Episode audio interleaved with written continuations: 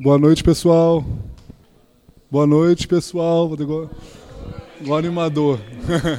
É isso aí.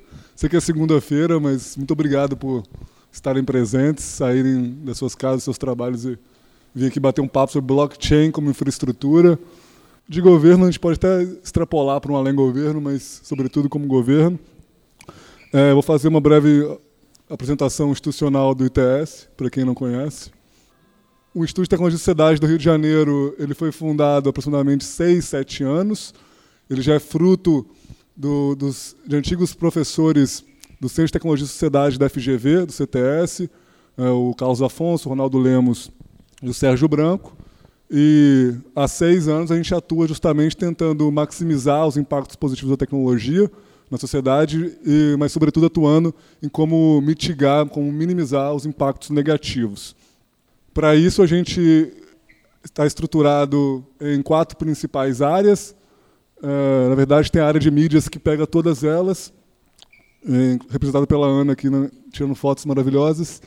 É, a área de Direito e Tecnologia, que é a área, o berço da, do Instituto em si, onde a gente pensa muito regulação da internet. Uh, os, os, os, os, diretores do TS foram dos nomes por trás da elaboração do Marco da Internet, por exemplo, então, atuando muito com a Lei Geral de Proteção de Dados também como também a regulação da inteligência artificial, é, criptografia, etc. A parte de educação, que a gente oferta, sobre, sobretudo cursos online ao vivo. Vou até fazer um merchan daqui a pouco. É, mas a gente também faz workshops com o governo, com, com fundações, etc. A parte de, de, inovação, que eu represento aqui junto com a Janaína, com a Celina, com a Luísa, com o Aleixo. É, ali a gente pensa mais na tecnologia em si, né, como infraestrutura, e tenta redirecioná-la para o interesse público, por isso falamos de blockchain, por isso falamos de identidade digital, por isso falamos de, de governo digital como um todo. E a parte de democracia e tecnologia, Demotech, que é justamente pensar como conectar governados e governantes. Né? Então, a gente tanto, tanto implementando tecnologias cívicas, mas também produzindo conhecimento e disseminando. É, então, alguns cursos que estão abertos no momento, quem tiver interesse. Arte no Banco dos Réus. Começa semana que vem, né, Rê? Maravilha. É, curso de programação também, esse é gratuito, da, da plataforma Tesos, quem tiver interesse. Semana que vem também, se eu não me engano. Tem um de copyright, que vai ser no final, é um, vai ser um curso duradouro, né, no final de janeiro até abril. Quem quiser se inscrever também, as inscrições estão abertas até semana que vem. A gente também organiza essas varandas, né, que são esses encontros que fazem faz parte da nossa teoria de mudança, né, realmente aproximar do território o conhecimento sobre tecnologia e impacto. E a próxima, que vai ser a última do ano, sexta-feira agora, quem estiver no Rio, tiver interesse, você vai ser para discutir gestão de conhecimento nas organizações da sociedade civil. Vai ser bem interessante. Parceria com o Itaú Social. Temos podcast, né, o que a gente está gravando aqui, por isso, quem tiver pergunta, a gente vai pedir para usar o microfone. A gente também grava com varandas. Uh, e o Beat by Beat, que ele é coordenado pelo, pelo Aleixo, que vai falar depois de mim, que fala sobre o que está de mais uh, inovador no mundo semanalmente. Nossas redes, equipe de mídia é foda, né? Tem, tem todas as mídias se vocês quiserem. Uh, então, muito bem-vindos, todos, todas. Espero que a gente consiga sair daqui com, com um debate que seja rico. a gente passou a tarde inteira hoje no BNDES, para quem não sabe, fazendo um workshop justamente tentando engajar esse ecossistema, de criar um, um, ecossistema grande e perene de blockchain no governo brasileiro. E agora a gente vai passar para uma mesa que a gente vai trazer atores de outros setores também, para poder discutir a blockchain como infraestrutura em si. Então, gente, o que a gente vai fazer aqui, vocês vão ver que não vai ter nenhuma apresentação, mas vai ser um exercício, né, um experimento que é baseado numa metodologia que chama Smarter Crowdsourcing, né? quando você pega diversos representantes de diversos setores para discutir respostas de perguntas específicas e a, gente, a gente pretende documentar isso tudo, bem como o que foi diagnosticado no workshop hoje à tarde e tornar, tornar público para todo mundo. Se, se, tudo der certo essa semana, se não na próxima semana, sem dúvida. É, Gabriel Aleixo, acho que é um dos, um dos principais ícones da blockchain no Brasil, vai falar um pouquinho como que o ITS está envolvido com isso aí. Gentileza. Eu brinco quando eu comecei a falar disso, talvez eu fosse referência. Hoje eu estou para trás aí. Graças a Deus eu não preciso mais ficar falando. Tem gente muito mais gabaritada do que eu, mas sigo aqui no esforço de sempre compartilhar conhecimento. Agradeço ao ITS pela organização. É, ajudei um pouco aí, mas time de inovação sempre dando show aí de organização, os eventos, educação. É, vou fazer uma breve introdução, embora vendo algumas carinhas aqui, eu sei que muitos de vocês já têm pleno conhecimento sobre o funcionamento da tecnologia. Mas vamos em cinco minutos, que é um desafio muito forte para uma pessoa prolixa como eu, é, entender da onde veio a blockchain até o ponto em que nós estamos hoje discutindo essa tecnologia como potencial infraestrutura de governo. A blockchain é uma tecnologia que nasce com moeda digital Bitcoin. E o Bitcoin é uma resposta prática, a primeira a conseguir funcionar na prática, a um problema que muitas das mais brilhantes mentes da ciência da computação já vinham tentando resolver ao longo de cerca de 25 anos antes de o Bitcoin obter sucesso na prática. O que o Bitcoin conseguiu fazer e que essas pessoas tentavam fazer era, dito de forma muito simples, era digitalizar o dinheiro. Concretizar o sonho da gente ter o electronic cash, ou seja, eu ter uma tecnologia nos meios digitais que conseguisse funcionar com as mesmas propriedades do papel moeda no meio físico. Eu digo isso porque assim, ah, mas já tinha cartão de crédito desde a década de 60. Sim, mas o cash não havia sido digitalizado. E se eu for pular aí a parte mais complexa da explicação, para ir já ao fato e não ao como, que não é o objetivo aqui da discussão de hoje, por que, que o Bitcoin, diferente de outras tentativas, o BitGold, o DigiCash e outros, por que, que o Bitcoin funcionou na prática e outros não funcionaram? Ele funciona até hoje, já prestes a completar 11 anos, daqui a um mês, de funcionamento ininterrupto, sem qualquer caso de falha sistêmica grave. Ele já funciona há 11 anos, justamente porque, para dar conta de seu funcionamento, foi criada a tecnologia blockchain. Então, pegando a blockchain tal qual ela foi criada para funcionar no Bitcoin, a gente consegue entender algumas de suas principais funcionalidades até chegar à sua generalização. E dentro desse escopo de generalização, o tema do debate de hoje é como o governo pode, e na minha opinião deve, e na, meu, na minha leitura já está se apropriando dessa tecnologia para trazer melhorias. Mas voltando ao meu ponto anterior, a blockchain é a tecnologia que permitiu ao Bitcoin funcionar como uma espécie de dinheiro sem bancos. Por quê? Antes do advento da tecnologia blockchain, nenhum dinheiro conseguiu funcionar, nenhuma tecnologia de dinheiro digital conseguiu funcionar, porque ainda se tinha o problema de como representar nos meios digitais a escassez do mundo físico. O que, que eu quero dizer? Como é que eu vou criar uma representação digital de alguma coisa se nos meios digitais eu posso copiar e colar essa informação infinitas vezes? Né, uma pergunta aqui a título retórico: vocês confiariam? Ah, eu te mandei esse e-mail, ele vale cinco reais. Você confiaria que aquilo vale dinheiro? Não, porque você pode reproduzir aquilo indefinidamente quantas vezes você quiser. Então, blockchain, aí entrando mais no aspecto generalista, é uma expressão que a gente comumente utiliza nos dias de hoje, comumente quem pesquisa e trabalha com o tema, blockchain ainda não está na boca do povo, somos todos pioneiros e early adopters aqui dentro dessa sala, mas blockchain é uma expressão comumente associável a duas coisas. Existe blockchain a tecnologia e, a, e blockchain a coisa. Né? Aí, novamente, tomando como exemplo o caso do Bitcoin, a blockchain é como se fosse um grande livro contábil no qual, de um lado ali, como se fosse uma grande planilha, um grande Excelzão, no qual de um lado eu tenho os usuários e de outro lado os saldos. E periodicamente, à medida em que novas transações vão sendo feitas, afinal se trata de um sistema de pagamento, eu estou enviando 10 para lá, 34 para lá, estou recebendo 0,3, ou seja, estou transferindo números, esses números se referindo às unidades monetárias ditas de bitcoins por si só. Então é como se fosse uma grande, um grande balanço contábil, é como se fosse uma grande planilha no qual estou armazenando os saldos e os nomes dos usuários, e essa planilha vai sendo periodicamente atualizada. Como essas transações elas são colocadas em blocos, né, daí vem o nome né, de blockchain, uma cadeia de blocos, se a gente fosse traduzir de forma literal. Os blocos é como se fossem novas páginas de, de um livro contábil, e graças ao fato de eles estarem encadeados, né, uh, aí com perdão de usar um termo técnico, são encadeados por elos criptográficos, né? por isso se utiliza o termo criptomoeda para se referir ao Bitcoin e o termo mais generalista de criptoativo, no sentido de um ativo financeiro representado e transacionável a partir da tecnologia blockchain. E como a gente sai dessa lógica né, de eu ter a blockchain, essa planilha que funciona como um livro contábil no Bitcoin, e ao mesmo tempo o nome que eu utilizo para tecnologia, que permite fazer com que esse balanço de pagamentos seja periodicamente, permanentemente atualizado, sem depender de ninguém.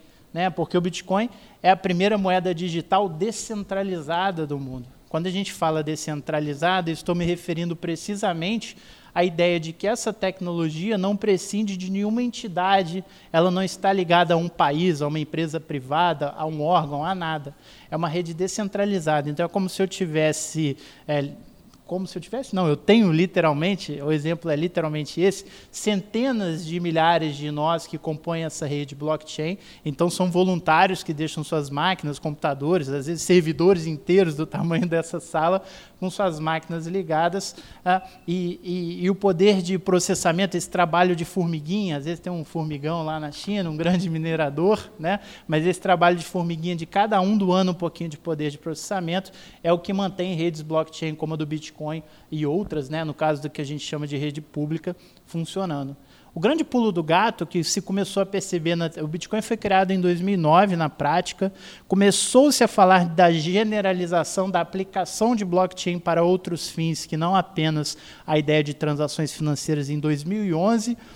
De 2013, 14 em diante, isso se tornou realidade a partir, grosso modo, né, da primeira plataforma, a rede Ethereum, né, a rede Ethereum, uh, que foi a primeira plataforma generalista de blockchain do mundo, o que quer dizer que no lugar de você gravar apenas números, que eu estou transferindo de lá para cá, eu posso gravar, grosso modo, qualquer tipo de informação naquela blockchain. Então, se eu guardo números, eu posso representar dinheiro, se eu guardo votos, eu posso representar um sistema de votação ali dentro, se eu boto deliberações da minha empresa, eu posso fazer um sistema de votação para acionistas, e não mais eu preciso representar apenas moedas, abstrações como o Bitcoin. O que é o Bitcoin? Ele é quanto vale um Bitcoin? Ele vale um Bitcoin.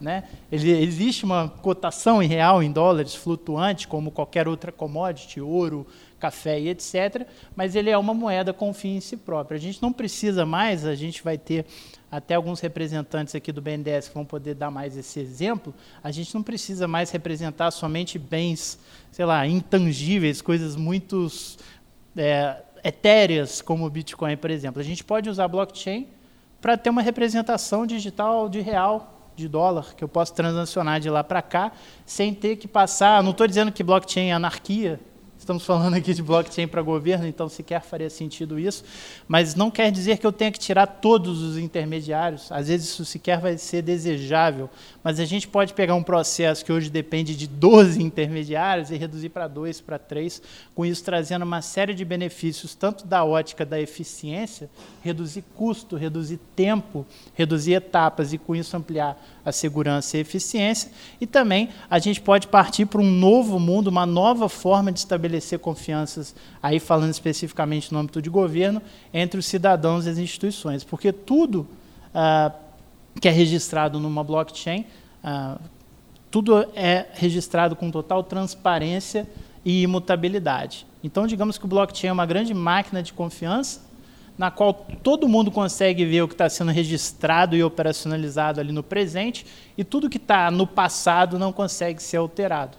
Então, eu estou falando de uma tecnologia para estabelecer confiança de forma mais eficiente, transparente, segura, ao ponto de, várias, de em várias aplicações podemos falarmos de imutabilidade.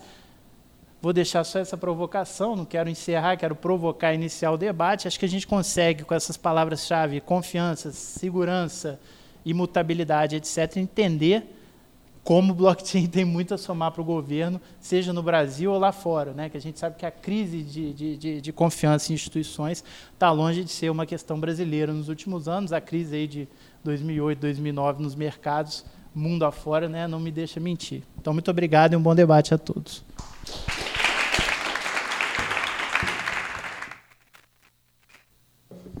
Boa noite, pessoal. Meu nome é Janaína, sou pesquisadora em inovação no ITS com Alexandre. E, como ele disse, a gente vai fazer hoje aqui um experimento. A gente vai fazer, está brincando que é um Quick Smart Crowdsourcing, porque vai ser bem rápido. Então, a gente, a gente pensou em chamar para essa mesa uma diversidade mais ampla possível, realmente, para tentar sair com alguma ideia e pensar, realmente, na verdade, abrir o debate de como seria uma blockchain mesmo de infraestrutura de governo no Brasil. Então, o que eu vou fazer? Eu vou pedir, vou chamar os painelistas e depois eu vou pedir para cada um deles falar dois, três minutinhos da trajetória deles, de como eles estão envolvidos com a blockchain e assim vocês entendam um pouco como é que a gente escolheu, como é que a gente montou essa mesa. Eu vou chamar agora primeiro a Vanessa, que é representante do BNDES, nosso parceiro no Blockchain Gov, ela que também é cofundadora do Blockchain Lab e gerente de inovação do BNDES. Muito obrigada.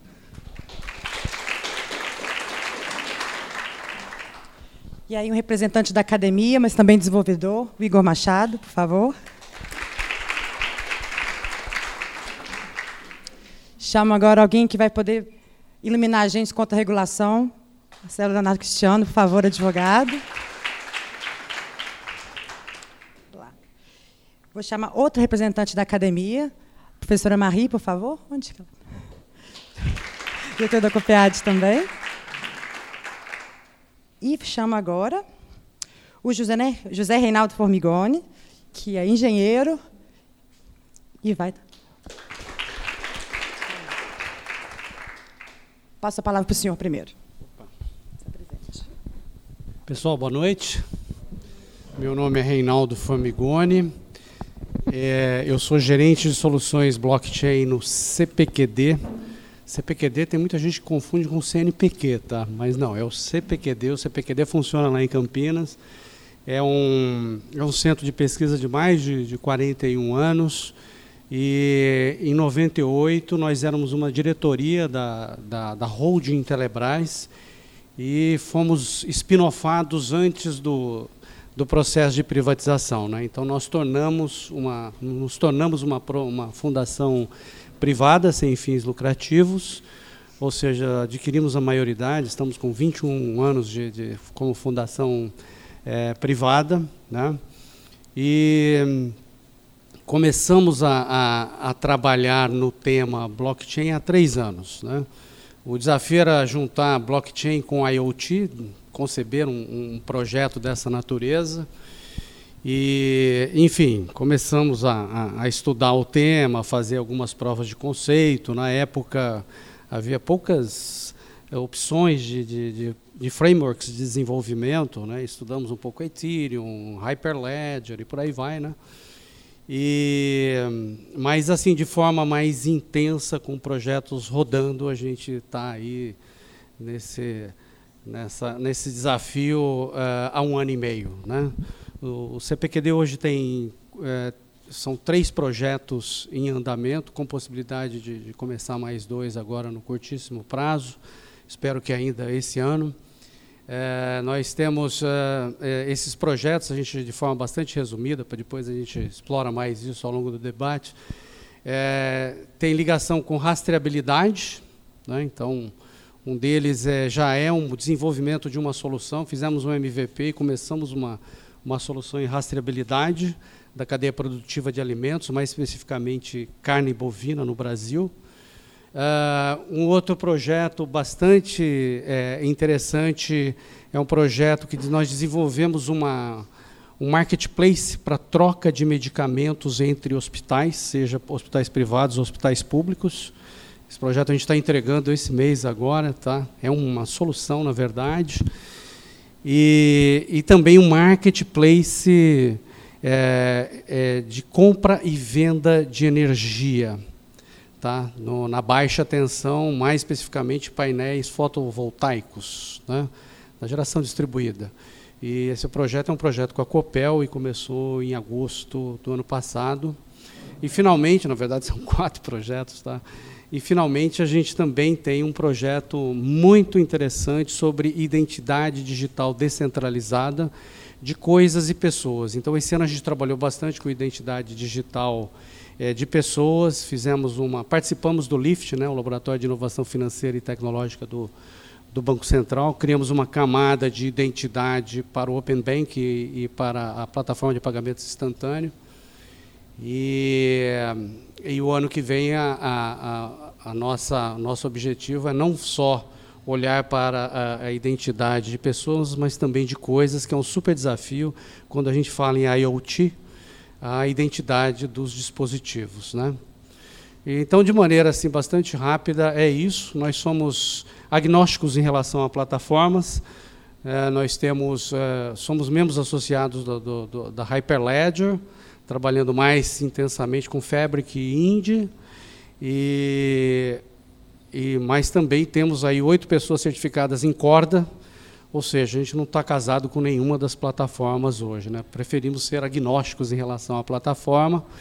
E desde junho desse ano nós somos um nó de uma rede global de identidade digital descentralizada chamada Sovereign. E no Brasil existem dois nós processadores hoje, um nó é da CertSign, outro nó é, é, é, é do CPQD. Né? Então, o nosso foco ele é muito em redes permissionadas, né? e, e desenvolvendo bastante coisa aí para o mundo corporativo. Bom, o resto eu deixo para falar depois aí, espero estar tá cooperando aí com o debate. Obrigado. Muito obrigada, José Reinaldo. Melhorou? Tá, Vou passar a palavra agora à professora doutora Marie, para apresentar um pouquinho para a gente a trajetória dela com blockchain. Tá bom. Obrigada. Obrigada pelo convite. É um prazer estar aqui.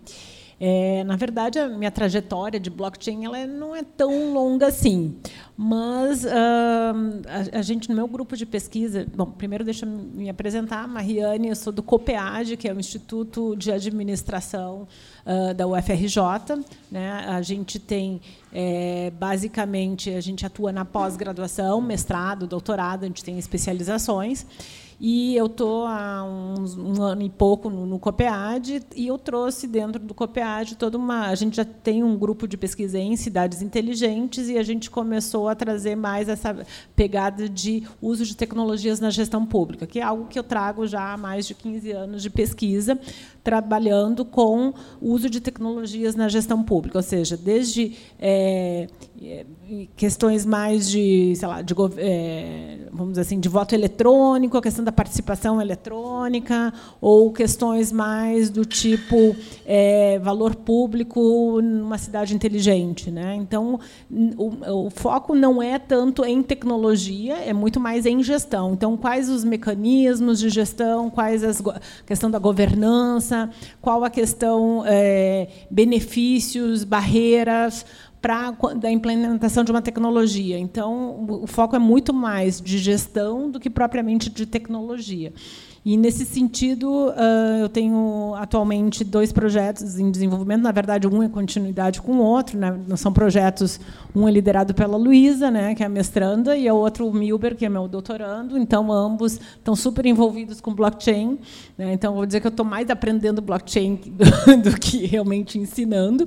Mas a minha ideia é, é, é trabalhar, trazer essa visão, essa experiência de governo eletrônico, de implementação de tecnologia tecnologias, seja num back-office, seja numa questão mais de front-office, de, é, lider, é, de é, vamos dizer assim, de relacionamento com o cidadão, né? e, não, uh, e não ver o cidadão como um cliente que está absorvendo um serviço. Né? Então, é, a ideia é muito mais nessa, nessa pegada de gestão, visão de gestão da implementação de uma tecnologia. Nesse caso é blockchain, mas a gente poderia estar falando de alguma outra tecnologia. Então, acho que a gente pode fazer muitas analogias. É, obviamente, tem essas peculiaridades, mas a gente pode fazer muita analogia com é, a implementação de outras tecnologias, os impactos que houveram, como é que foi, como é que não foi, na visão é, de gestão. E depois eu acho que eu vou contribuir mais ao longo da nossa conversa. Aí. Muito obrigada, Marie. Eu passo agora para o Marcelo Leonardo Cristiano. Ele também já deu aula lá com a gente no ITS, né, aspectos jurídicos institucionais de blockchain. Verdade. E vai contribuir com a gente aí sobre o aspecto regulatório. Muito obrigada. Okay. Obrigado pelo convite. Uh, meu nome é Marcelo Leonardo Cristiano, eu sou advogado, sócio do escritório Fraga Beckerman Cristiano Advogados. A gente tem uma atuação focada em direito empresarial. E alguns anos atrás a gente fundou um blockchain desk dentro do escritório, eu sou coordenador desse grupo. E, além disso, a gente começou a desenvolver um boletim chamado Blockchain Complicado, é um blockchain quinzenal. E esse, e, e esse grupo e esse boletim nos permitiram uma conexão com a academia, com a indústria, com as pessoas que estudavam o assunto. E isso me fez chegar até aqui, por exemplo. A gente fez muitos amigos e aprendeu muito ao longo dessa jornada e acabamos nos especializando no assunto é, não só no aspecto regulatório, mas em todos os aspectos jurídicos relacionados ao uso da tecnologia, em primeiro lugar, e apenas no segundo momento é que o nosso interesse passou para criptoativos, especialmente diante da, da demanda de alguns clientes, amigos e outros que tinham dúvidas. Mas nosso primeiro interesse era na tecnologia. Então, é um prazer estar aqui e participar desse debate, embora eu não seja do governo. É, com certeza vai ser uma, um grande aprendizado também. Muito obrigada. Passo agora para o Igor Machado que é desenvolvedor, além de pesquisador, professor na UERJ, por favor. Olá. Então, agradeço muito pelo convite, é um grande prazer estar aqui, assim, podendo participar. Gostaria de estar aí assistindo e mais prazer ainda de estar aqui podendo tentar contribuir com alguma coisa. Bom, eu sou professor da UERJ, né, da área de computação, sou especialista na área de algoritmos, otimização e computação de alto desempenho, são ferramentas que é, eu vim estudando desde é, 2008 à frente, até que em 2016, no final de 2016, começo de 2017, fui tocado também por essa onda aí da blockchain, é, especialmente uma colaboração com meu irmão Vitor Nazário está até aí, que é um grande pesquisador também da área de otimização, e a gente viu a possibilidade na blockchain, inicialmente, de é, digitalizar a, a nossa relação com a própria ciência. Então, como cientistas, a gente queria fazer uma plataforma que permitisse um é, peer review, que é um processo básico da, científico, de maneira descentralizada. Então, trazer, tra, trazendo mais transparência para a própria ciência. Então, durante o, é, a caminhada nessa direção, a gente viu alguns, algumas limitações, alguns desafios das plataformas existentes, blockchain. E aí, no, no final de 2017, começo de 2018, é, conhecemos a plataforma New Blockchain, que é uma, uma plataforma de, é, open source desenvolvida por uma para uma empresa da China e vimos dentro a possibilidade de, de fato, finalmente conseguir implementar o que a gente tinha em mente. Então, é, não paramos aí, estendemos nossas colaborações, tanto acadêmicas quanto industriais, para desenvolvimento de novos algoritmos, melhoria dessas plataformas, para que a gente conseguisse chegar, e na nossa visão a gente ainda não chegou, é, em uma plataforma que sustente um tipo de governança que de fato reflita todas aquelas peculiaridades do mundo real. A gente sabe que tem o Bitcoin, que ele é uma, uma plataforma excelente pela, pela natureza dele, de ser altamente centralizado, ele resolve muito bem o problema dele que ele se, se predispôs a resolver. Mas a gente, querendo abarcar, digamos, todas as outras realidades aí no mundo blockchain, a gente precisa de outras coisas, e é isso que a gente busca fazer, na, cientificamente falando, é, e é isso aí. Espero poder contribuir um pouco mais com, com isso durante a conversa. Muitíssimo obrigada. Vanessa Vargas, nossa grande parceira do BNDES. É, bom, boa noite. É, meu nome é Vanessa Almeida, eu sou gerente de inovação digital no BNDES. Estou feliz de estar aqui numa mesa tão diversa, é, tão multidisciplinar. E quando a gente fala de blockchain, a gente tem que trazer essa multidisciplinaridade para o debate, porque é uma é, tecnologia que, para avançar, precisa da multidisciplinaridade. Aí falando um pouco de como é que eu me envolvi com a tecnologia, né? É, no final de 2017, a gente teve um concurso de inovação no banco, onde todos os funcionários do banco poderiam contribuir com uma ideia. E aí, eu e mais cinco pessoas que estão aqui espalhadas, Suzana, Gladstone, Nogueira, Márcio deve estar por aí, é, nos juntamos e entramos nesse concurso com uma ideia que era usar blockchain para aumentar a transparência dos desembolsos do BNDES. É, isso acabou virando um projeto, que é o projeto que a gente chama hoje de BNDES Token, é, com, a, com o objetivo de é, você criar uma espécie de representação digital do real, no sentido que o Aleixo falou no, no, no início, é, onde você usa esse token para transacionar em dois níveis, e aí depois você resgata esse token junto ao BNDES. É, com isso, você consegue ter é, rastreabilidade e transparência nessa transferência de token. Bom, é, a gente é, começou a tocar esse projeto no início de 2018, mas aí, ao longo do tempo, é, a gente foi vendo que não adiantava só a gente tocar um projeto de implementação. É, a tecnologia precisava, o entendimento da tecnologia precisava avançar e a gente precisava olhar para outras é, questões, né? É, e a gente, assim, uma coisa que eu sempre falo do banco, a gente é um banco, então a gente começou a olhar a tecnologia é, olhando sob essa ótica é, mais financeira, mas a gente é um banco do governo, então o nosso próximo passo foi começar a olhar como é que a tecnologia pode gerar resultado em governo, e o blockchain Gov é um resultado disso, né? É uma forma da gente se conectar com outras instituições de governo e trocar experiências sobre os projetos. E, e a gente é um banco de governo que busca promover o desenvolvimento econômico e social do país. É, e essa tecnologia pode ser game changer para o desenvolvimento econômico e social. Então, a gente está é, tá olhando por esses três aspectos. Né? É, eficiência de um banco, é, transparência, porque a gente é governo, é, e tentando ver quais outras aplicações elas podem ser, elas podem é, trazer benefícios é, para o país como um todo. Então, além de tocar os projetos de implementação, a gente toca algumas ações.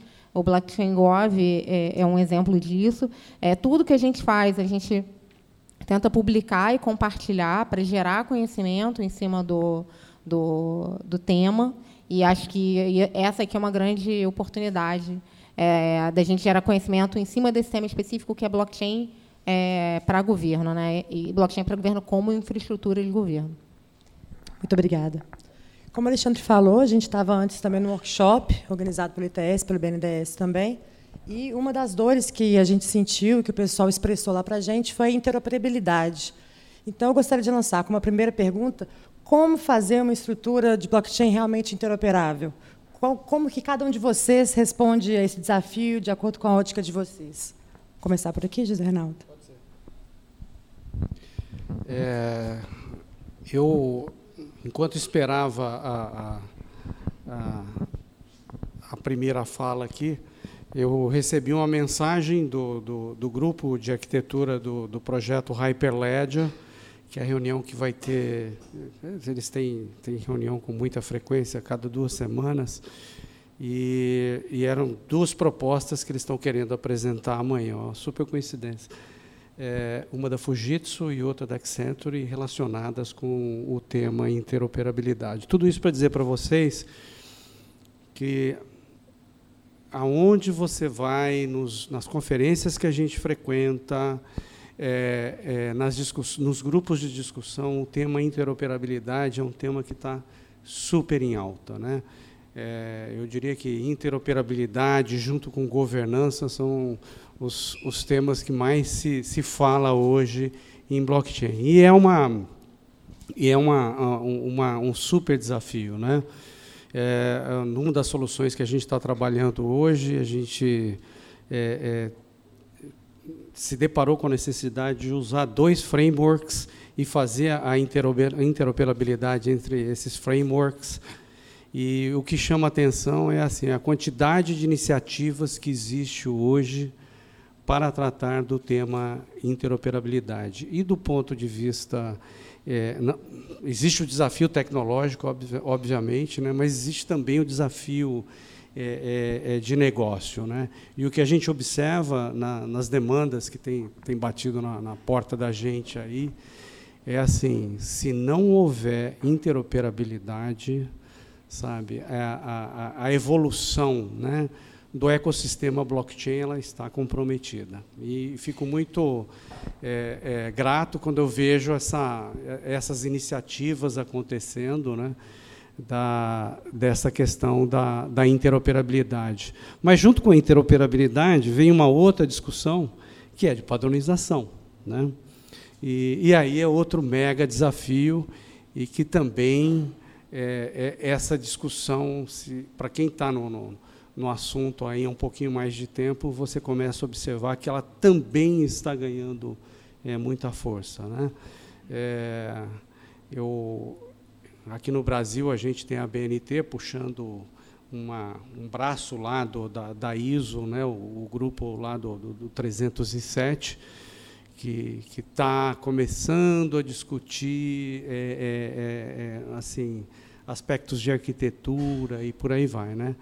Então, é, o que a gente vê hoje é, é uma série de iniciativas para discutir interoperabilidade e, necessariamente, também a, a padronização. Né? Muito obrigada. Será que a Marie, talvez também. Vai, Vitor, tu acrescentar um pouquinho sobre interoperabilidade, por favor. Isso do é, aspecto verdade, da academia, é, como será verdade, a academia assim, pesquisa? Eu vou, eu vou, na verdade, eu vou te dizer uma coisa. Uma das primeiras coisas que me veio à mente quando a gente fala de interoperabilidade Obviamente não é uma questão técnica que não é meu meu ponto de vista, mas é uma questão de estratégia. É, eu acho que assim, ah, isso aconteceu em outras também implementações de tecnologia na gestão pública, né? Quando uh, se criou uma estratégia para dizer qual tipo de padronização, ou de, assim, para permitir a interoperabilidade, para que haja esse alinhamento aí entre as diferentes é, quantidades de, de, enfim, de, é, de diferentes versões. Assim, como eu falei, não é a minha parte técnica, né? mas é, o que até eu entendo é que falta uma estratégia que defina como deve ser. Então, uma política, no caso, a gente está falando de blockchain em governo, né, uma política pública que defina qual deve ser o padrão ou a forma que essas questões vão se dar. Então, eu acho que esse é o primeiro ponto que vem algo mais de cima, né, onde isso deve ser definido para dizer qual a questão técnica a ser utilizada. Quando eu penso em padrão também, eu penso muito. Eu sou advogada também de base, e eu, eu penso, Marcelo, como que o governo pode. precisa padronizar a regulação? A gente está nesse caminho? Vamos lá. Eu acho que a discussão é mais complicada do que isso, porque é difícil o governo estabelecer um padrão de algo que está em curso. Ou seja, é uma discussão que não é brasileira, é uma discussão mundial. É, vários, várias tecnologias surgiram em diversos locais do mundo com ampla utilização. Você tem uma discussão sobre padronização, como foi para mim acho que ela é até anterior à interoperabilidade.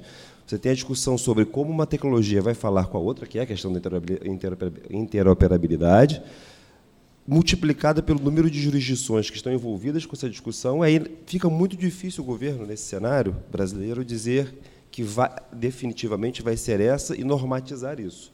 O que há, sim, o que já acontece, eu vejo, é uma discussão. O, existem diversos fóruns de discussão a respeito de qual tecnologia poderia ser a melhor para tal e qual fim. Ainda tem essa, ainda tem essa questão também. Nem todas as tecnologias, tecnologias se prestam ao mesmo objetivo.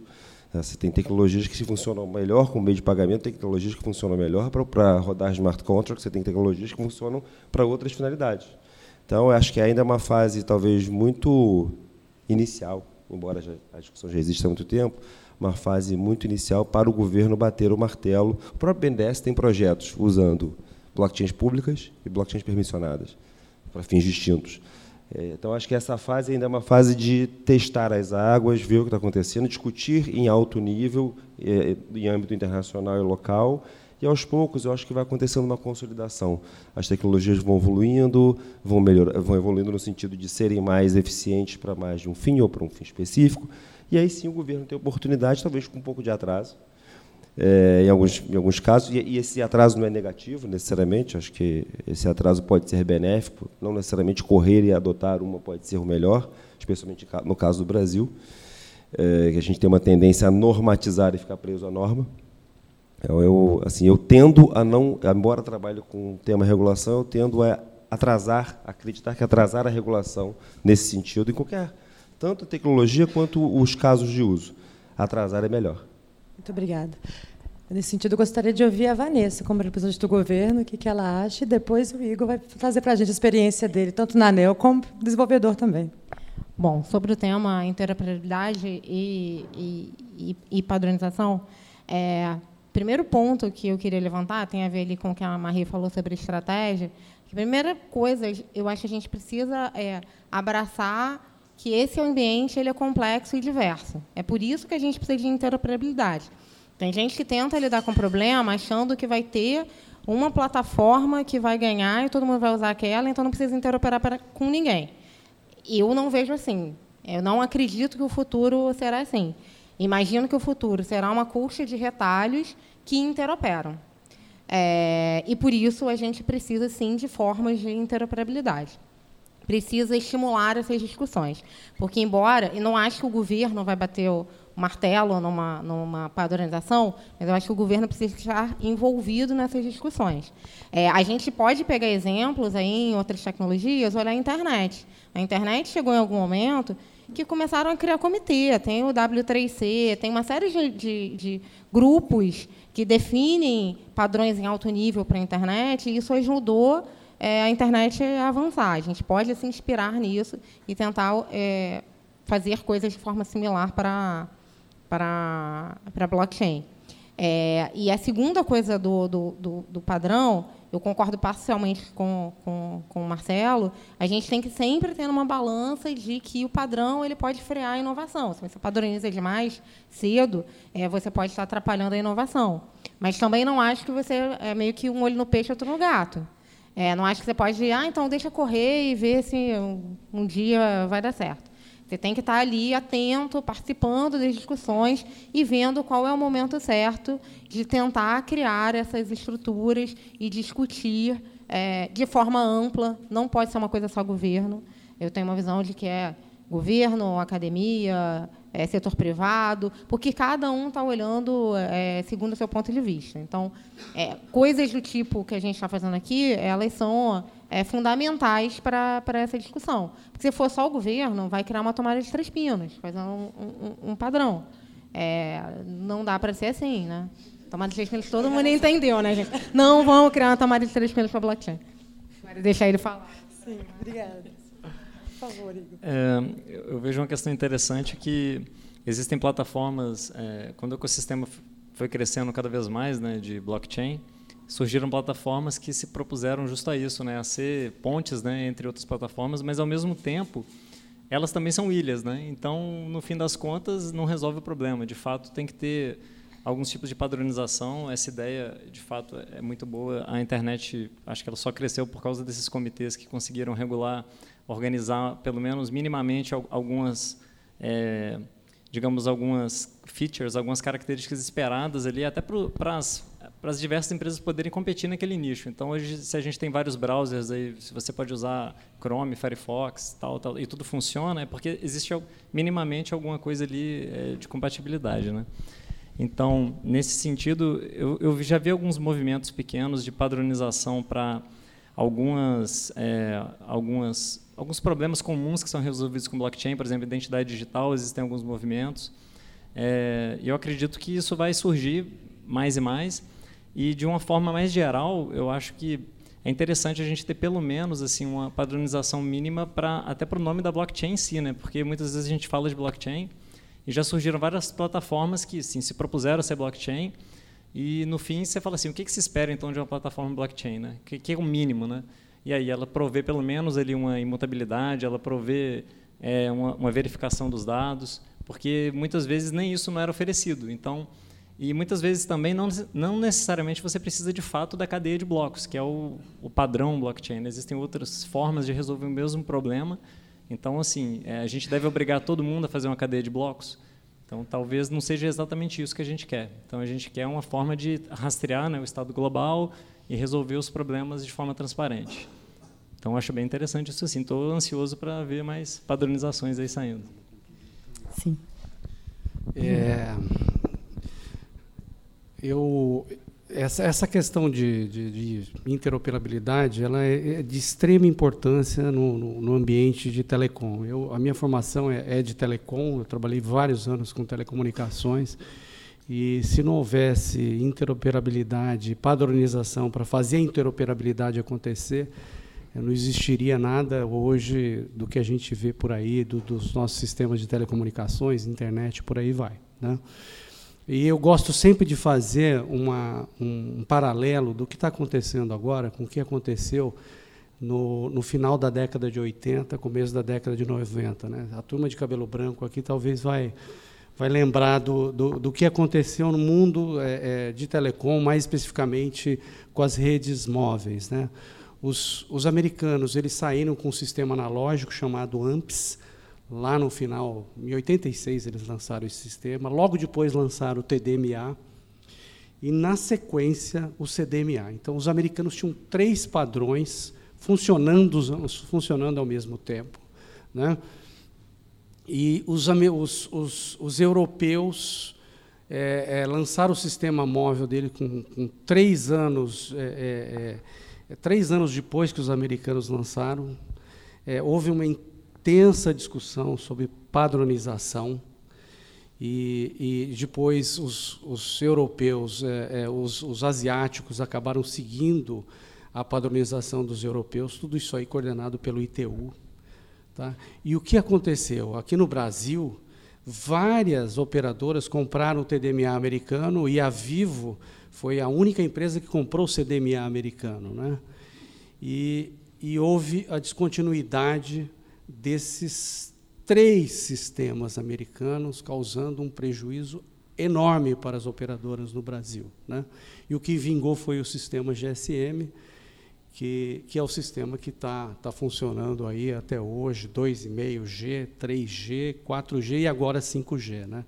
Então, isso é para vocês terem uma ideia da importância que, que tem esse aspecto da, de interoperabilidade, de padronização. Né? E, e, às vezes eu fico olhando o que está acontecendo em termos de blockchain nos Estados Unidos, né? várias iniciativas acontecendo, aí coisa que, que nasce depois de dois anos morre. Né? E se vocês observarem o que está acontecendo hoje na, na União Europeia, é um, é um movimento similar ao que aconteceu lá no final da década de 80 e começo da década de 90 é, com os sistemas móveis. Ou seja, eles discutindo padronização, discutindo governança, entrando de forma paulatina. Agora, no ano que vem, eles estão colocando a, a, a European, quer dizer, já, já existe e, e, vão começar os estudos de caso, né, de uma infraestrutura de, de rede para rodar quatro, quatro estudos de caso, que é European Blockchain Service Infrastructure, e para também testar padronização.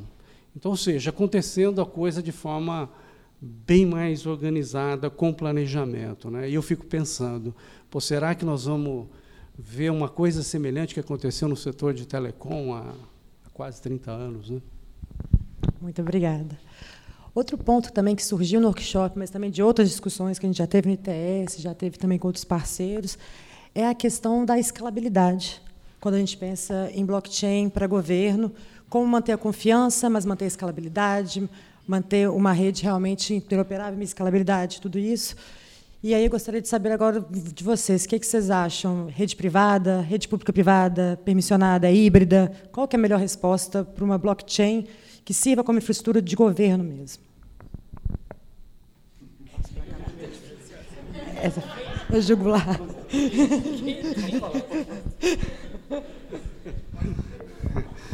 É. Bom, depende, depende de que aplicação que você vai querer rodar em cima dessa blockchain. Né?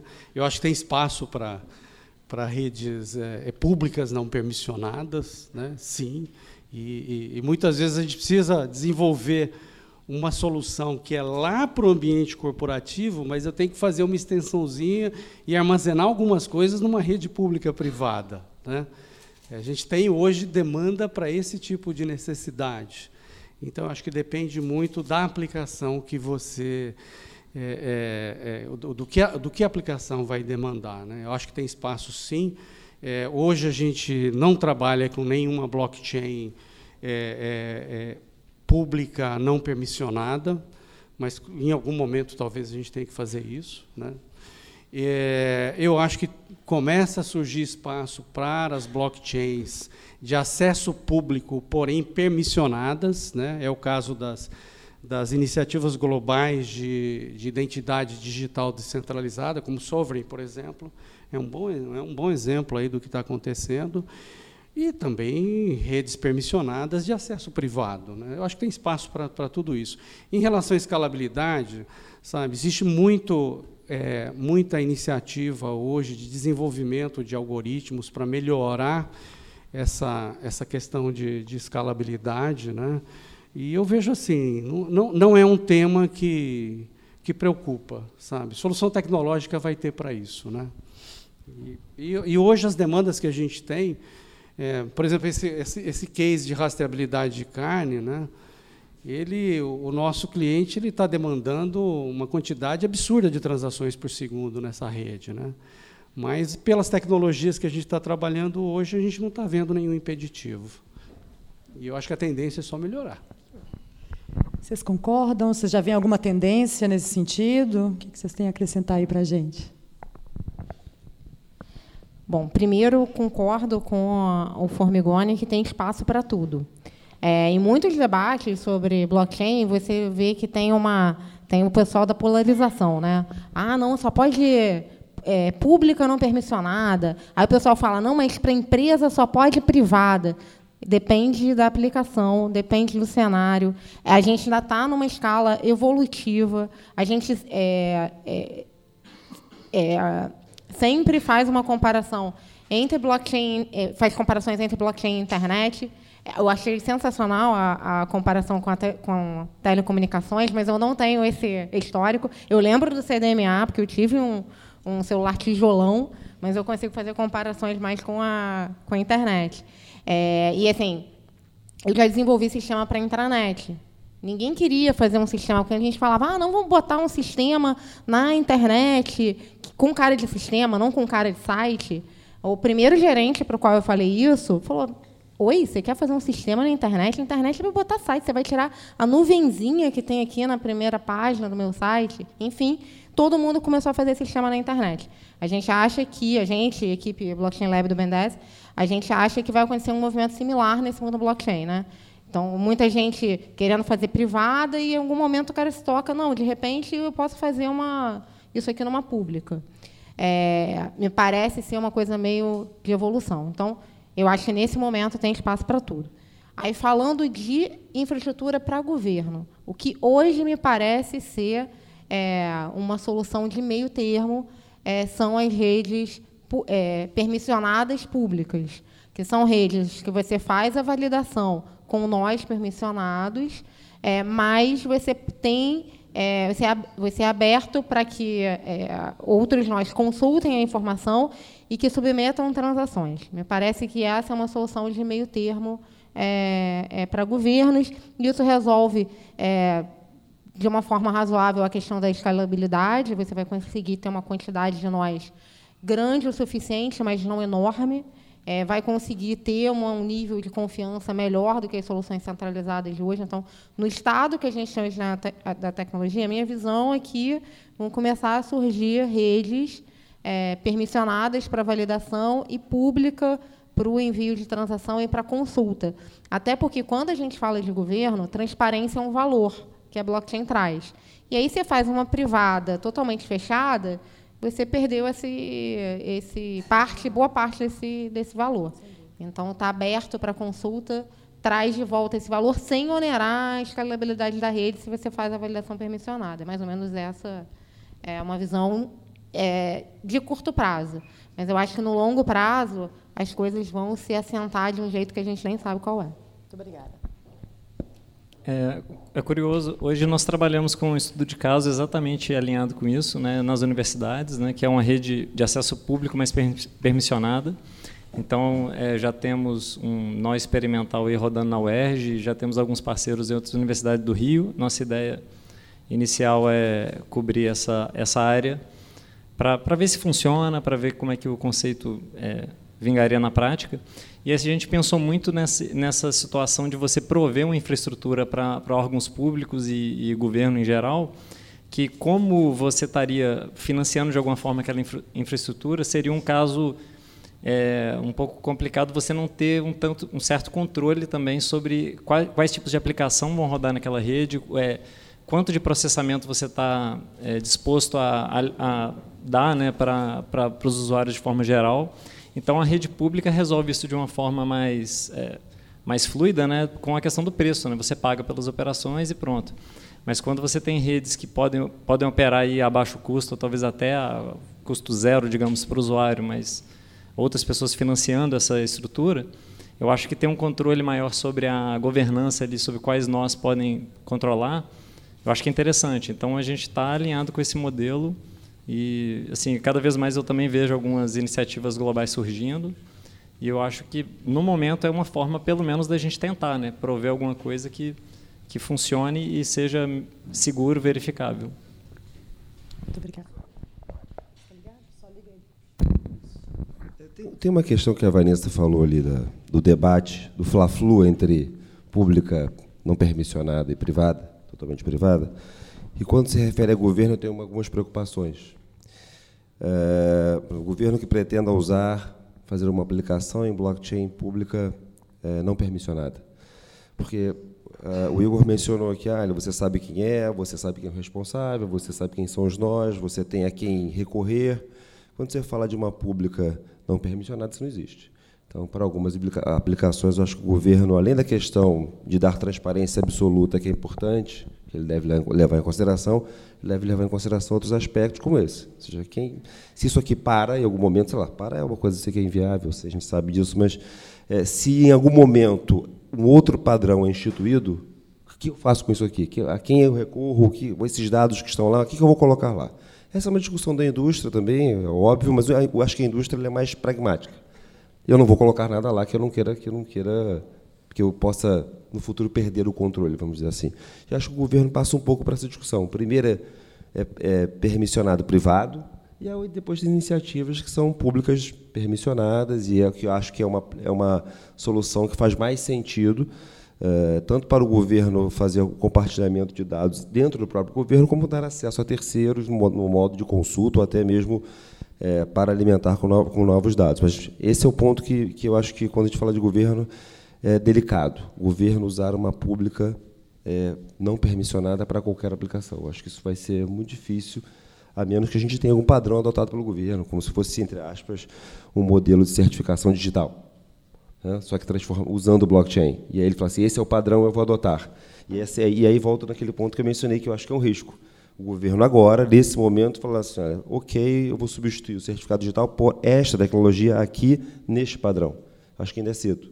É nesse sentido que eu falei. Acho que padrão tem que ter, mas eu só acho que é prematuro escolher um.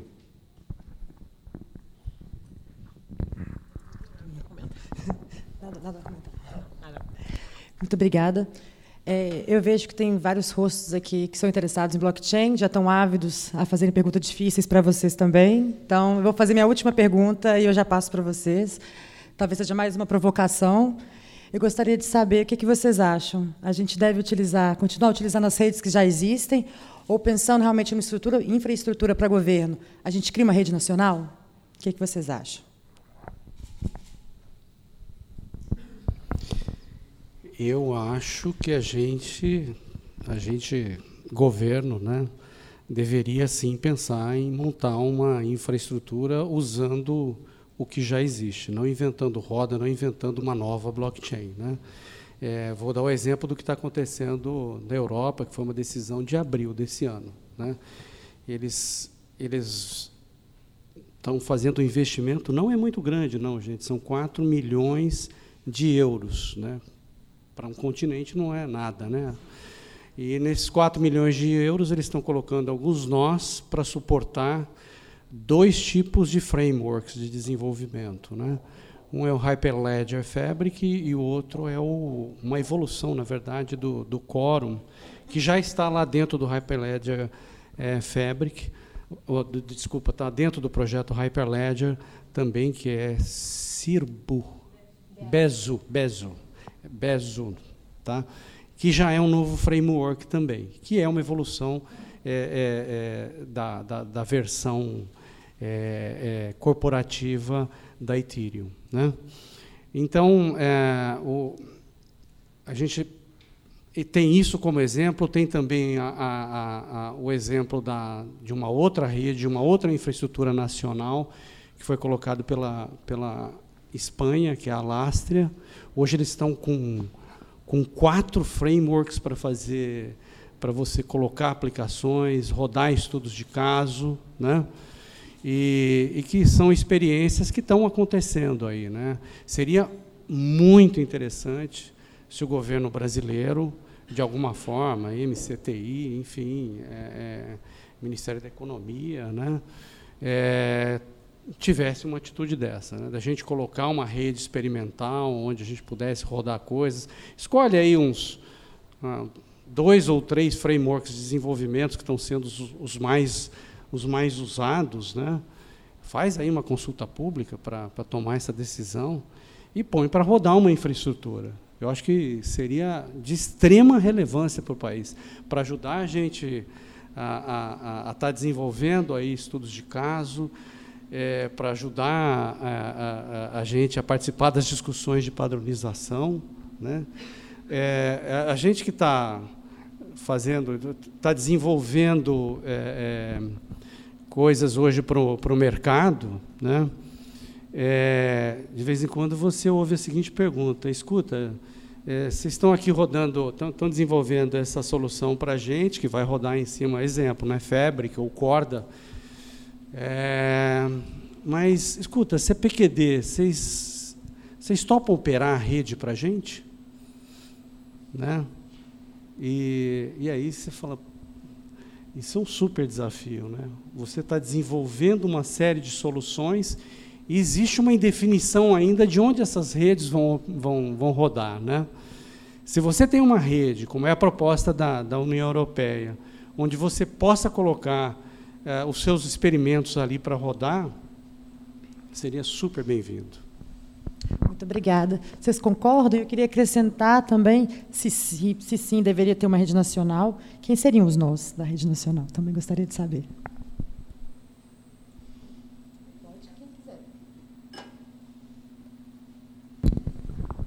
Bom, quem seriam os nós, eu não sei te dizer exatamente, mas que eu acho que a gente tem que desenvolver algo próprio no sentido de é, adaptar o nosso contexto olhando para fora, né? Eu acho que tem vários exemplos acontecendo aí fora. Hoje a gente teve debatendo vários, enfim, é, e se inspirar. Só que a gente vive num contexto diferente que a comunidade europeia, enfim. Aí teria que ver quais são as adaptações necessárias, né? É, mas eu acho que é numa linha do que você está falando, né? De, de fazer algo nosso, mas olhando para fora para ver o que tem que a gente possa aproveitar, né? Então acho que por aí, por aí vai.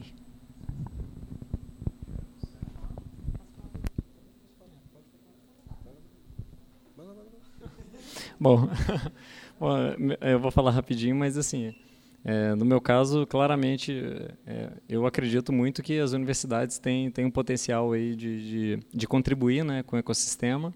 Eu, é, voltando também àquela fala da interoperabilidade, eu acho que nunca vai existir assim uma, uma rede única, né, global. Mas assim, eu gostaria muito mesmo de ver as universidades com pelo menos alguma rede assim operacional mesmo que seja inicialmente para testes é, acadêmicos, depois para automatização de, de, tarefas que são ali naturais ali do, do meio acadêmico em si, né?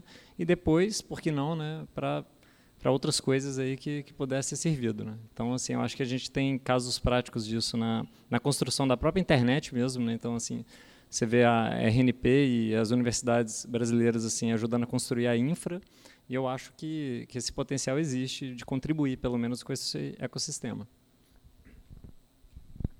É, bom, primeiro a resposta é sim, mas vou, vou falar é, de três aspectos. É, um, acho que a gente precisa sim de uma rede é, de uma rede nacional usando implementações que já existam e aí foi o, o, o ponto que o Formigoni é, levantou, né? Você precisa pegar uma implementação que já existe e subir os nós da subir os nós da rede e começar a experimentação.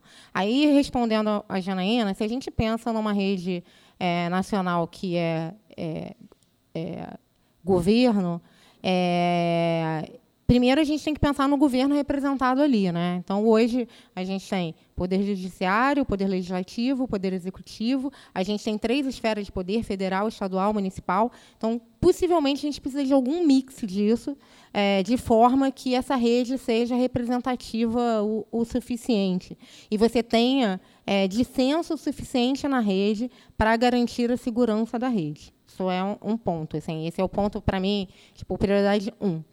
É, tem um outro ponto que é no nível de, é, de construir o, esse software, as plataformas, é, eu acho que ainda tem espaço é, de evolução de plataforma, que aí as universidades podem tentar explorar, mas olhando nichos específicos. Não é chegar lá e fazer uma plataforma que faz a mesma coisa que o Bitcoin.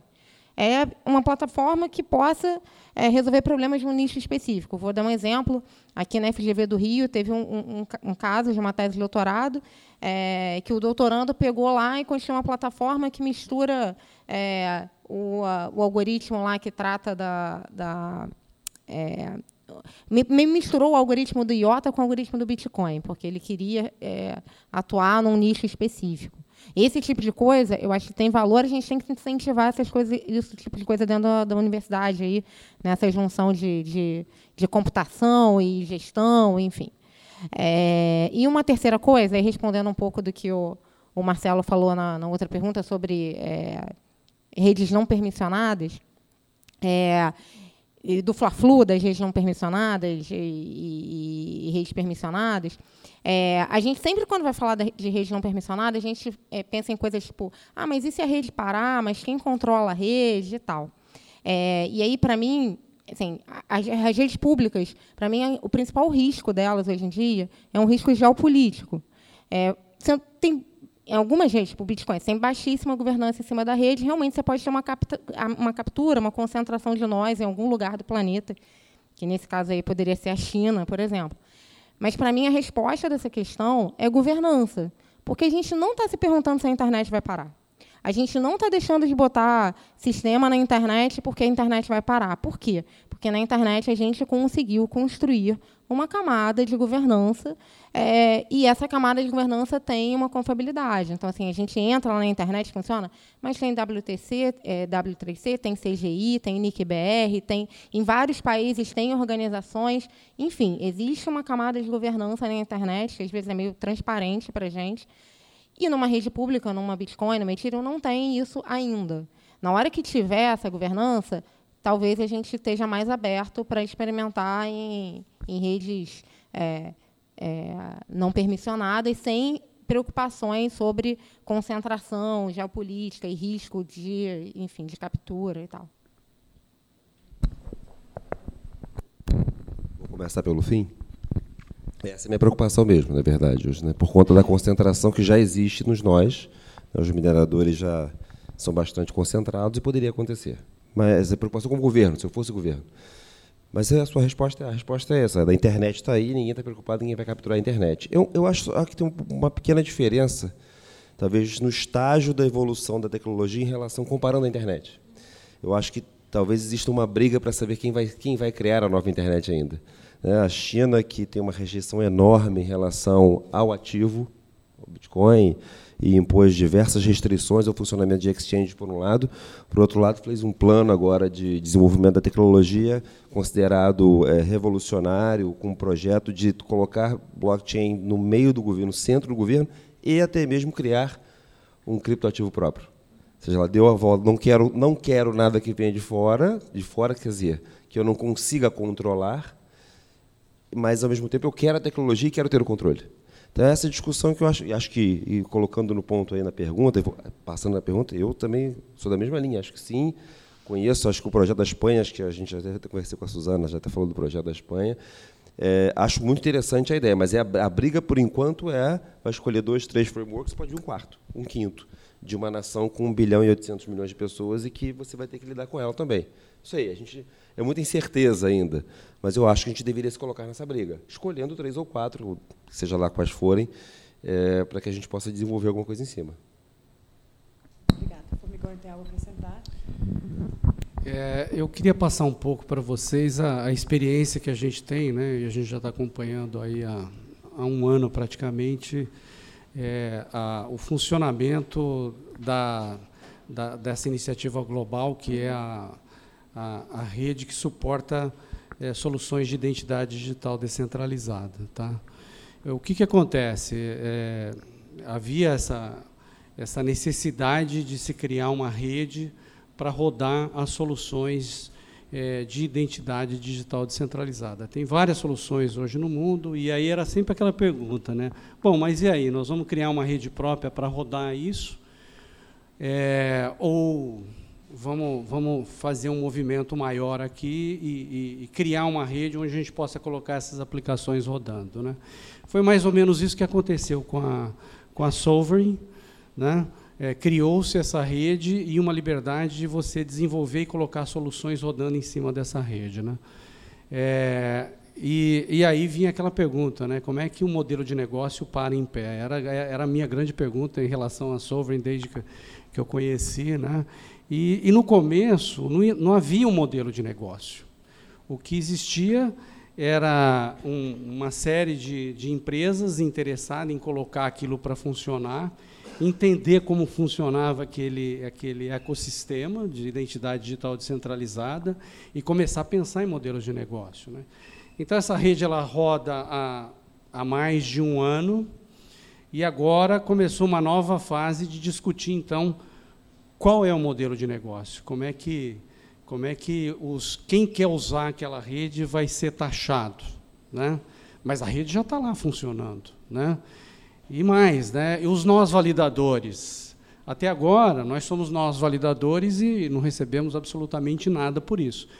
Mas o nosso interesse por estar naquela rede é para entender como essas coisas funcionam e como elas vão evoluir. Né? Então a gente paga para manter aquele nó ali. Né?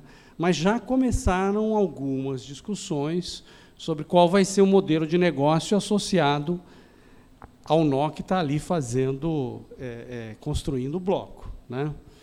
Então, assim, a, a rede, quando foi colocada no ar, não existia uma governança muito bem definida, fechada. Né? Ela foi evoluindo, ela foi, foi crescendo aos poucos. Né? Para vocês terem uma ideia, nos últimos dois meses gastou-se um tempo enorme, enorme, muito gasto de energia aí, gente pensando e gente trabalhando em documentação para tornar essa rede compliant com o GDPR, né?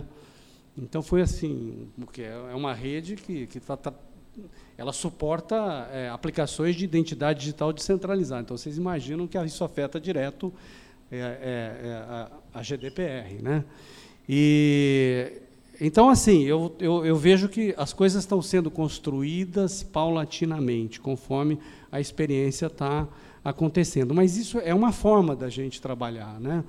A, Europa está fazendo um pouquinho diferente. Ela já estabeleceu o roadmap dela.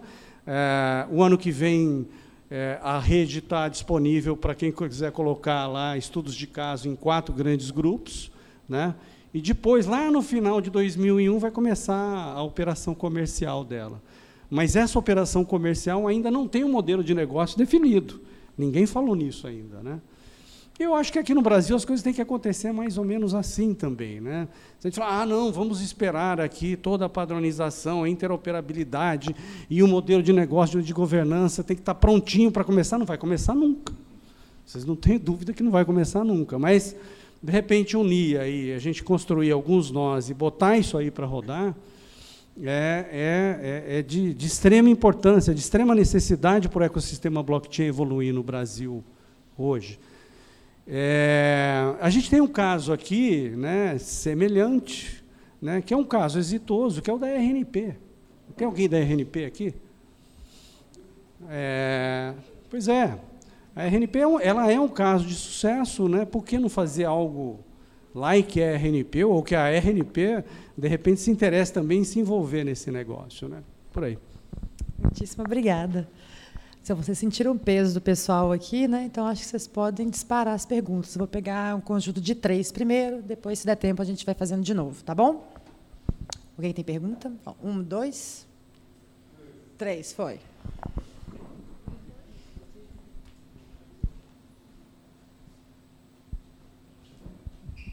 Boa noite. Boa noite, Silvio.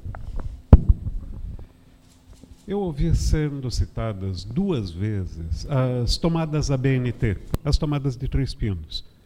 E eu acredito que seja um exemplo bastante interessante de uma solução universal de interoperabilidade, que é o famoso adaptador. Adaptador é um grande negócio. Se vocês pensarem, uh, e é um negócio que é quem faz adaptadores para a tomada brasileira? Empresas brasileiras. Então, acaba sendo um jeito de você uh, produzir, praticamente do nada, um valor e um negócio. Só que lembrando que existem, quando você usa um adaptador, e lembrando por que, que foram, por que, que foi criada a tomada BNT, qual é a característica da nossa tomada? Ela não tem como dar choque. Na hora que você teria uma parte energizada, ela já está ocultada. Então, você tem um determinado parâmetro de segurança, um determinado formato. Quando vocês usam um adaptador para interoperar, ou seja, um protocolo de comunicação, existem dois jeitos de fazer isso. Existe um jeito certo e um jeito errado. Quem coloca o adaptador na tomada e depois coloca o equipamento de outro padrão e encaixa, perdeu justamente aquela segurança que a nossa tomada nos daria. Se você pega e conecta no, na, no plug o nosso adaptador e aí usa a nossa tomada, você está usando de um jeito seguro. Isso é que eu falei é uma alegoria. Existem uh, coisas que são, como foi dito magistralmente, existem coisas, diferentes características que são priorizadas na hora que você escolhe um determinado formato de solução blockchain. Eu acho que essa é uma discussão uh, bastante lucrativa se nós pensarmos nos modelos de negócio que podem surgir exatamente nas camadas de interface de interoperação, o mundo ele é volátil, é incerto, ele é bastante variado. E eu acredito que a nossa grande oportunidade de produzir valor do nada, ou seja, ganhar dinheiro, uh, gerando uma dificuldade e produzindo a facilidade de maneira remunerada, eu acho que ela se apresenta mais uma vez. A história ela se apresenta em ciclos. Então, nós talvez estejamos testemunhando em um nível virtual objetos que são já plenamente conhecidos e cuja história já é bastante eh, já serve como baliza, como roadmap das etapas seguintes. Agora eu estou trabalhando com aviação civil, mas antes eu trabalhava com inteligência. Então, o reconhecimento de padrões do passado, que se refletem na sua repetição no futuro, era o, o meu negócio. Então, eu queria saber a visão de vocês sobre uh, o desafio da interoperabilidade como oportunidade de negócio, justamente nesse ambiente volátil. Como fazer disso o nosso grande negócio. Beleza, muito obrigada. Vamos coletar mais duas últimas, duas outras perguntas. Sejam perguntas mais curtinhas, mais objetivas, por gentileza. E a gente. É, meu nome é Jean Salles, sou da Celepar lá de Curitiba. Eu tomei nota aqui só para eu não me perder, né? É assim, a questão de interoperabilidade, o que mais me preocupa também, junto com os amigos, o que mais corri atrás ali do, da, do workshop, né? E daí o que eu percebi, né? Um, um, dos princípios do blockchain é o consenso. E o que mais temos dificuldade aqui nas cabeças de blockchain é o consenso. Né, de, de dizer ah, qual o padrão que é. Ah, de repente o Corda é um padrão mais adequado para quem tem limitação de transações. Ah, o padrão Hyperledger é mais indicado no Indy ali porque eu quero ter uma identidade. Enfim, nós que somos governo, a maior parte das coisas são comuns. Então nós temos lá a mesma segurança pública, a gente gera, cada estado gera uma carteira de identidade, é tudo igual. Todos os estados, municípios geram prontuário eletrônico. Todos os estados, municípios e governo têm suas agências de fomento. Ou seja, é tudo igual, é tudo muito parecido, são modelos semelhantes. Então eu acho que é, que para a gente se conversar e poder interoperar com sistemas, é importante ser uma padronização, mesmo que seja nesses adaptadores.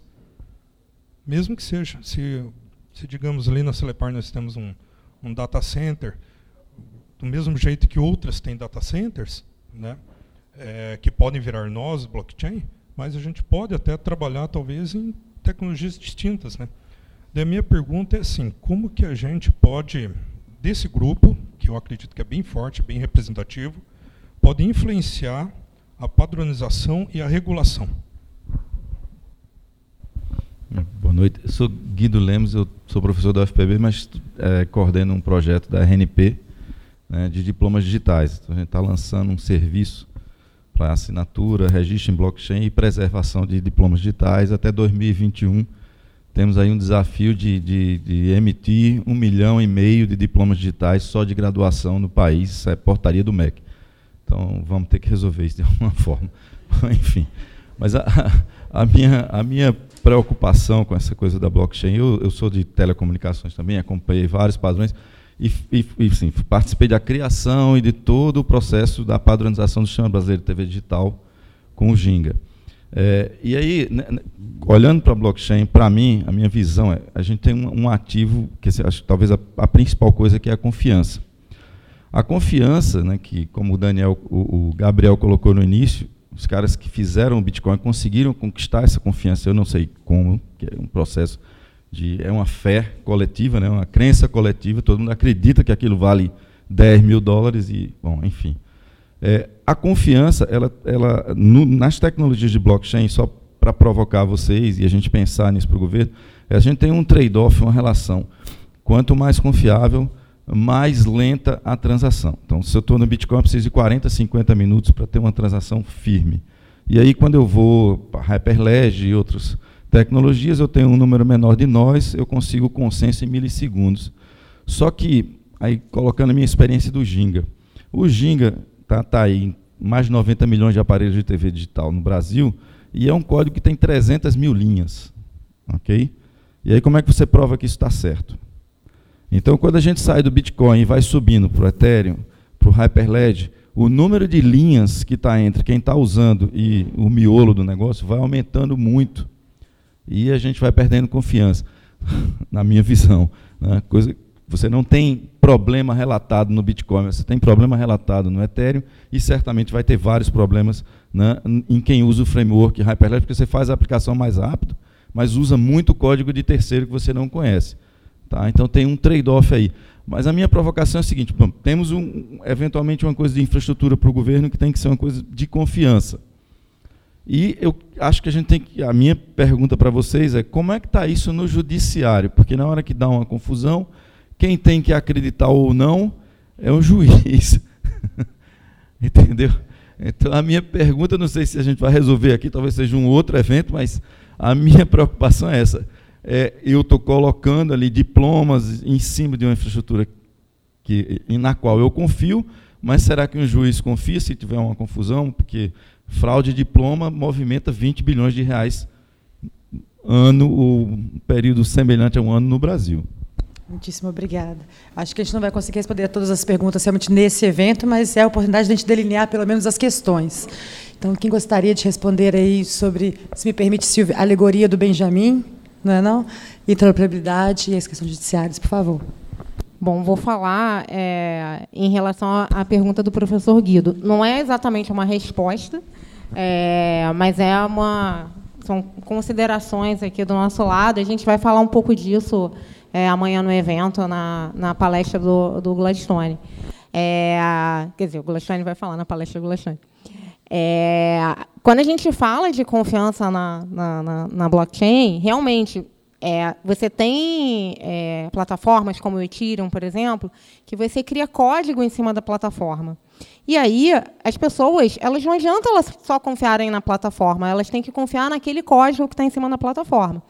É, então, a gente começou a discutir que você precisa de uma governança no nível da aplicação. Para eu confiar, se, sei lá, tem cinco é, pares usando aquela aplicação, um tem que conhecer o código do outro a priori e ver que aquele código faz o que ele realmente disse que faz para gerar confiança.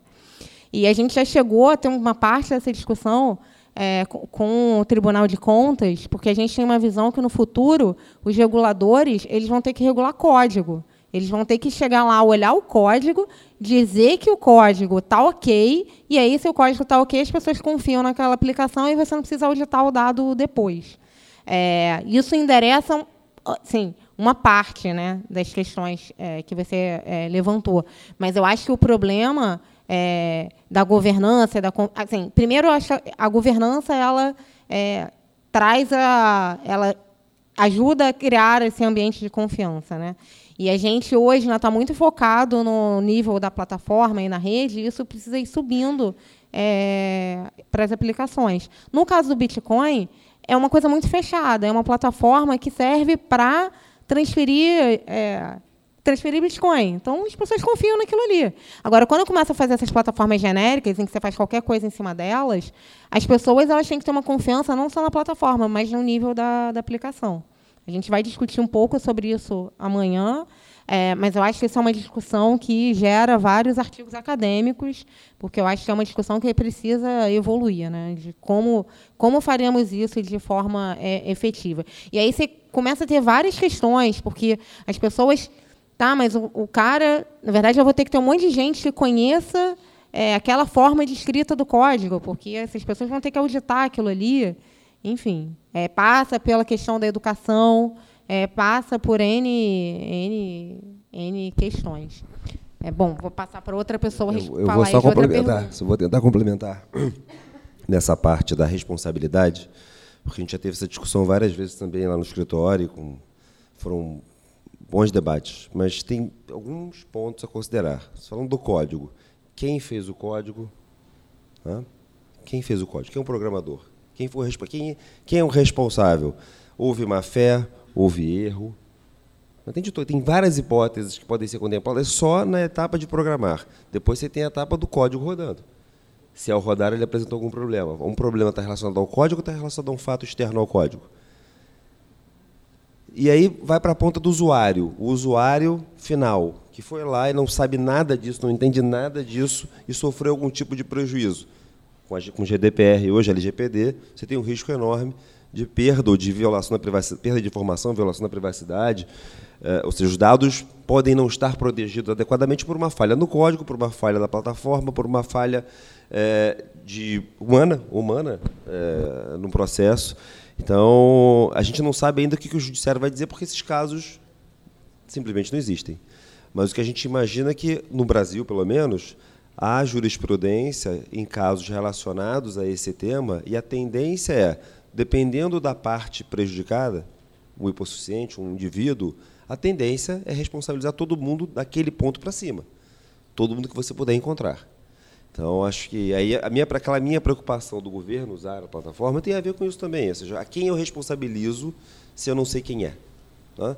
A partir do momento que eu não tenho ninguém e eu não tenho uma. Mesmo com a governança clara, acho que é óbvio que tem que ter uma governança antes do governo entrar, mas mesmo com a governança clara, quando, dependendo do, do, da situação, dependendo da, da, do dano causado, a responsabilidade vai ser de todo mundo que está fora daquele do primeiro do, do mais básico, do mais frágil. Todo mundo acaba sendo responsabilizado. E é difícil definir muitas vezes quem é o responsável.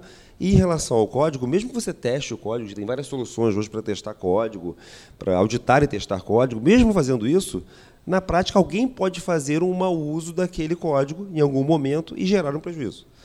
Então, assim, eu tenho, eu, eu, acredito que o judiciário tende a proteger o mais fraco, como em outros casos, mas se for uma relação é, negócio-negócio, governo-governo, e aí falando do TCU, eu acho que a solução de auditar o código antes de fazer a operação, acho, acho muito delicado, porque você não vai ter nunca garantia de que aquilo vai funcionar daquele jeito.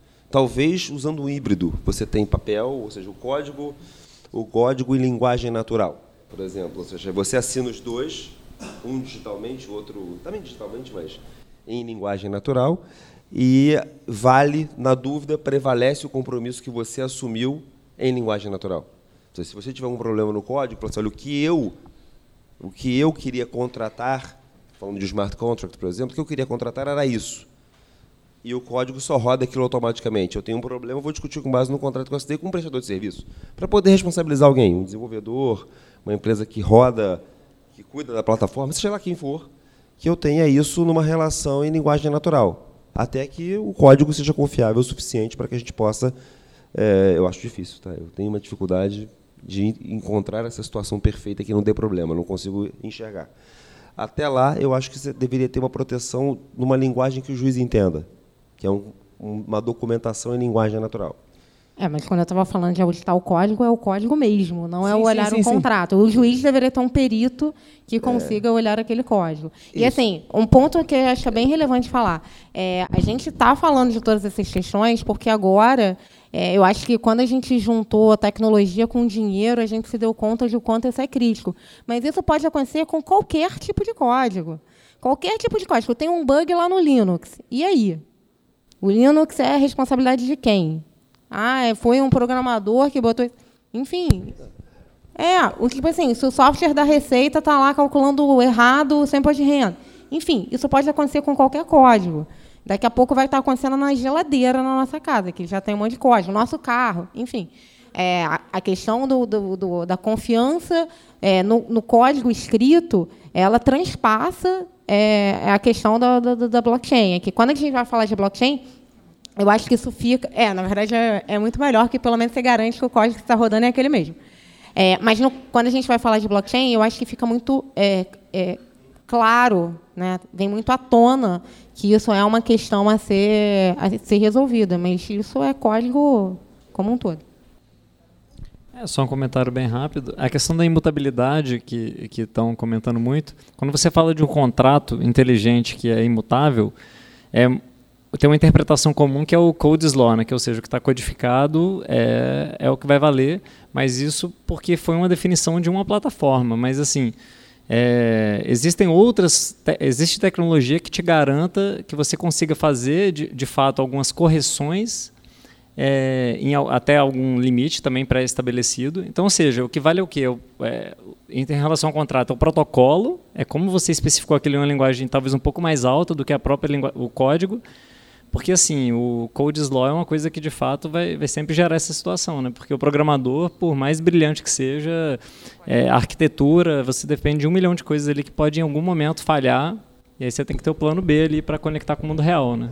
Já tem algumas soluções para isso, né? assim, mesmo o smart contract no modelo tradicional em que, em tese, Code's Law, você pode ter oráculos, você pode ter outros mecanismos, você pode até é, ter arbitragem no, no, no, smart contract, você pode levar até o judiciário. No Brasil, a gente já explorou até o fim, eu posso levar ao judiciário mesmo fazendo smart contract. Tem, tem várias dificuldades, que é identificar as partes envolvidas, identificar o endereço, por exemplo, né?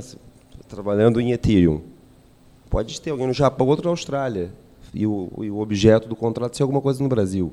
Então, você tem várias implicações jurídicas que são complicadas demais para a gente discutir aqui, que vão além do simples fato do contrato não poder ser modificado. Eu acho que o fato do contrato não, ser, não poder ser modificado, se houver uma jurisdição competente para julgar a matéria, ele vai superar isso. Se o objeto for nulo, se, houver, se for possível. A dificuldade, eu acho que ela é anterior. É possível identificar quem tem competência para analisar aquele, aquela, aquela situação? Falando de governo, é muito mais fácil. O governo está aqui. O governo, por, o governo, por princípio, ele tem uma jurisdição pré-determinada, não é uma escolha. Então já resolveu o problema. Se o governo for parte, se for federal, federal, estadual, estadual, municipal, vai para o estadual também. Acabou. Fim da história. Então você já tem uma jurisdição definida. E o governo não vai se envolver em relações com partes não identificadas. Então, é, existe a questão como um todo, existe a questão do governo, que eu acho que é mais simples de resolver nesse sentido.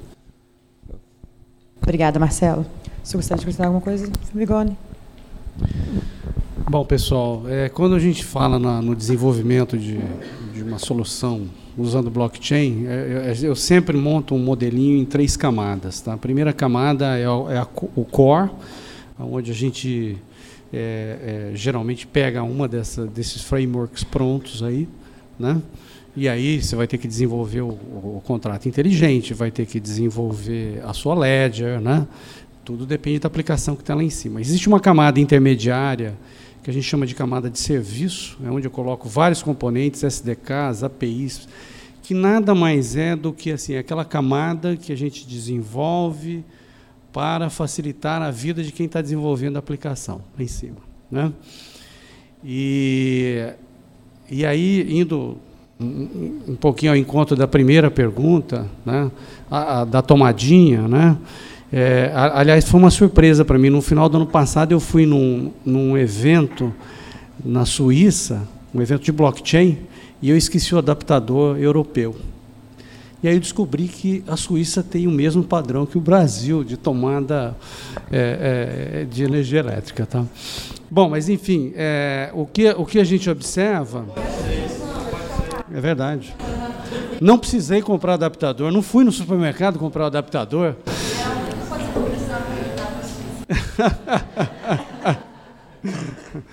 Bom, mas é, é, então existe essa camada intermediária e depois existe a aplicação, né? Então, a, a, os componentes tecnológicos de, de, interoperabilidade geralmente eles estão nessa camada intermediária. Né? Ah, e como ganhar dinheiro com isso, né? É, quando você pensa em desenvolver um componente para facilitar alguma coisa de interoperabilidade, um desses grupos aí já está desenvolvendo, você tem a certeza. É bom primeiro dar uma olhada e, e, ver se não tem alguém já desenvolvendo, tá? porque a coisa é super dinâmica. Né? Mas, é, é, então, quando a gente olha para essas três camadas, é, a, a, vulnerabilidade, quando você olha para código, ela está nas três camadas. E, e, é uma coisa muito difícil da gente controlar. Né? E, e então é, é, eu vejo assim é, você você olhar e falar, olha, te, teve um problema numa determinada aplicação, né? E, e, e, conseguir né, ver quem é o culpado por isso aí é uma coisa extremamente complexa.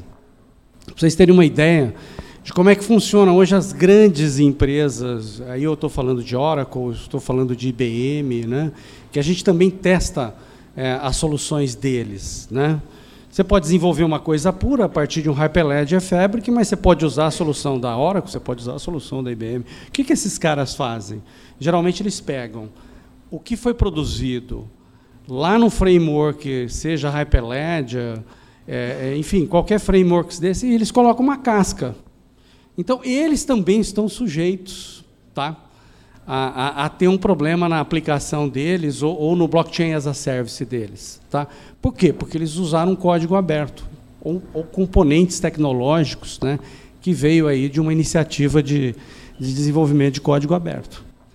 Então, é, é, é, é o que eu estou querendo dizer para vocês é que é uma coisa extremamente complexa, sabe? Esse ambiente todo é muito, é muito complexo, né? Muito obrigada. Queria agradecer a todos aqui, componentes da mesa. Oi? Só falar uma coisa claro. aqui, que eu acho que a pergunta do colega ali da Celepar não foi respondida, eu entendo a preocupação dele.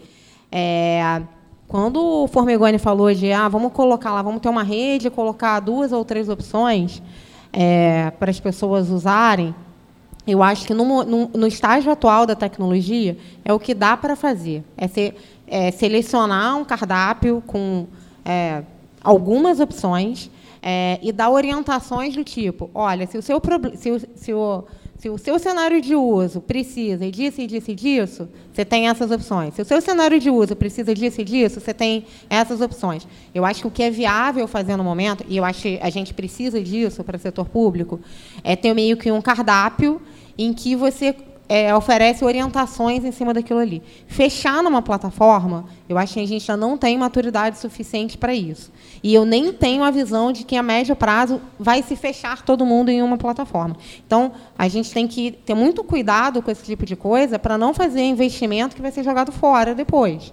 Então a gente é, tem que, para mim, a gente tem que seguir com algumas opções, com orientações para o gestor escolher e com proteções, tipo assim, ah, é, escolher de forma que você não, não fique preso naquilo ali e não consiga migrar para uma outra plataforma. Não é um jogo simples, é, mas eu não acho que a gente tem maturidade suficiente para te dizer, olha, ó, o ganhador. Não é que nem, sei lá, ERP, que a gente vai dizer assim, ó, tantos por cento do mercado é SAP.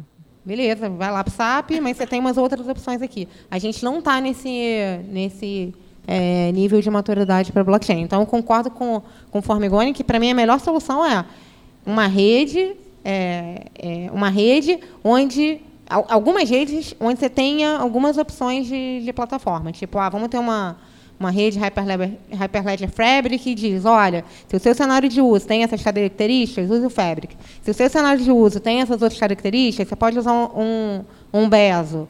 Ah, e vai ser alguma coisa em torno de, de, de três ou quatro, que é o que eu vejo aí no mercado hoje como mais consolidado. Acho que não faz muito disso. Bom, estava preocupada que você estava sem resposta. Muitíssimo obrigada, Vanessa. Ninguém fica sem resposta. Excelente. Você quer acrescentar mais alguma coisa, Igor? Tá tudo bem? Não, obrigado. Então tá bom. Muitíssimo obrigada a todos, especialistas, brilhantaram muito aqui a mesa. Muito, muito obrigada. Agora a gente vai encerrar. Vamos descer, tomar uma cerveja, comer um brigadeiro, né, gente? Que é bom também. Muito obrigada.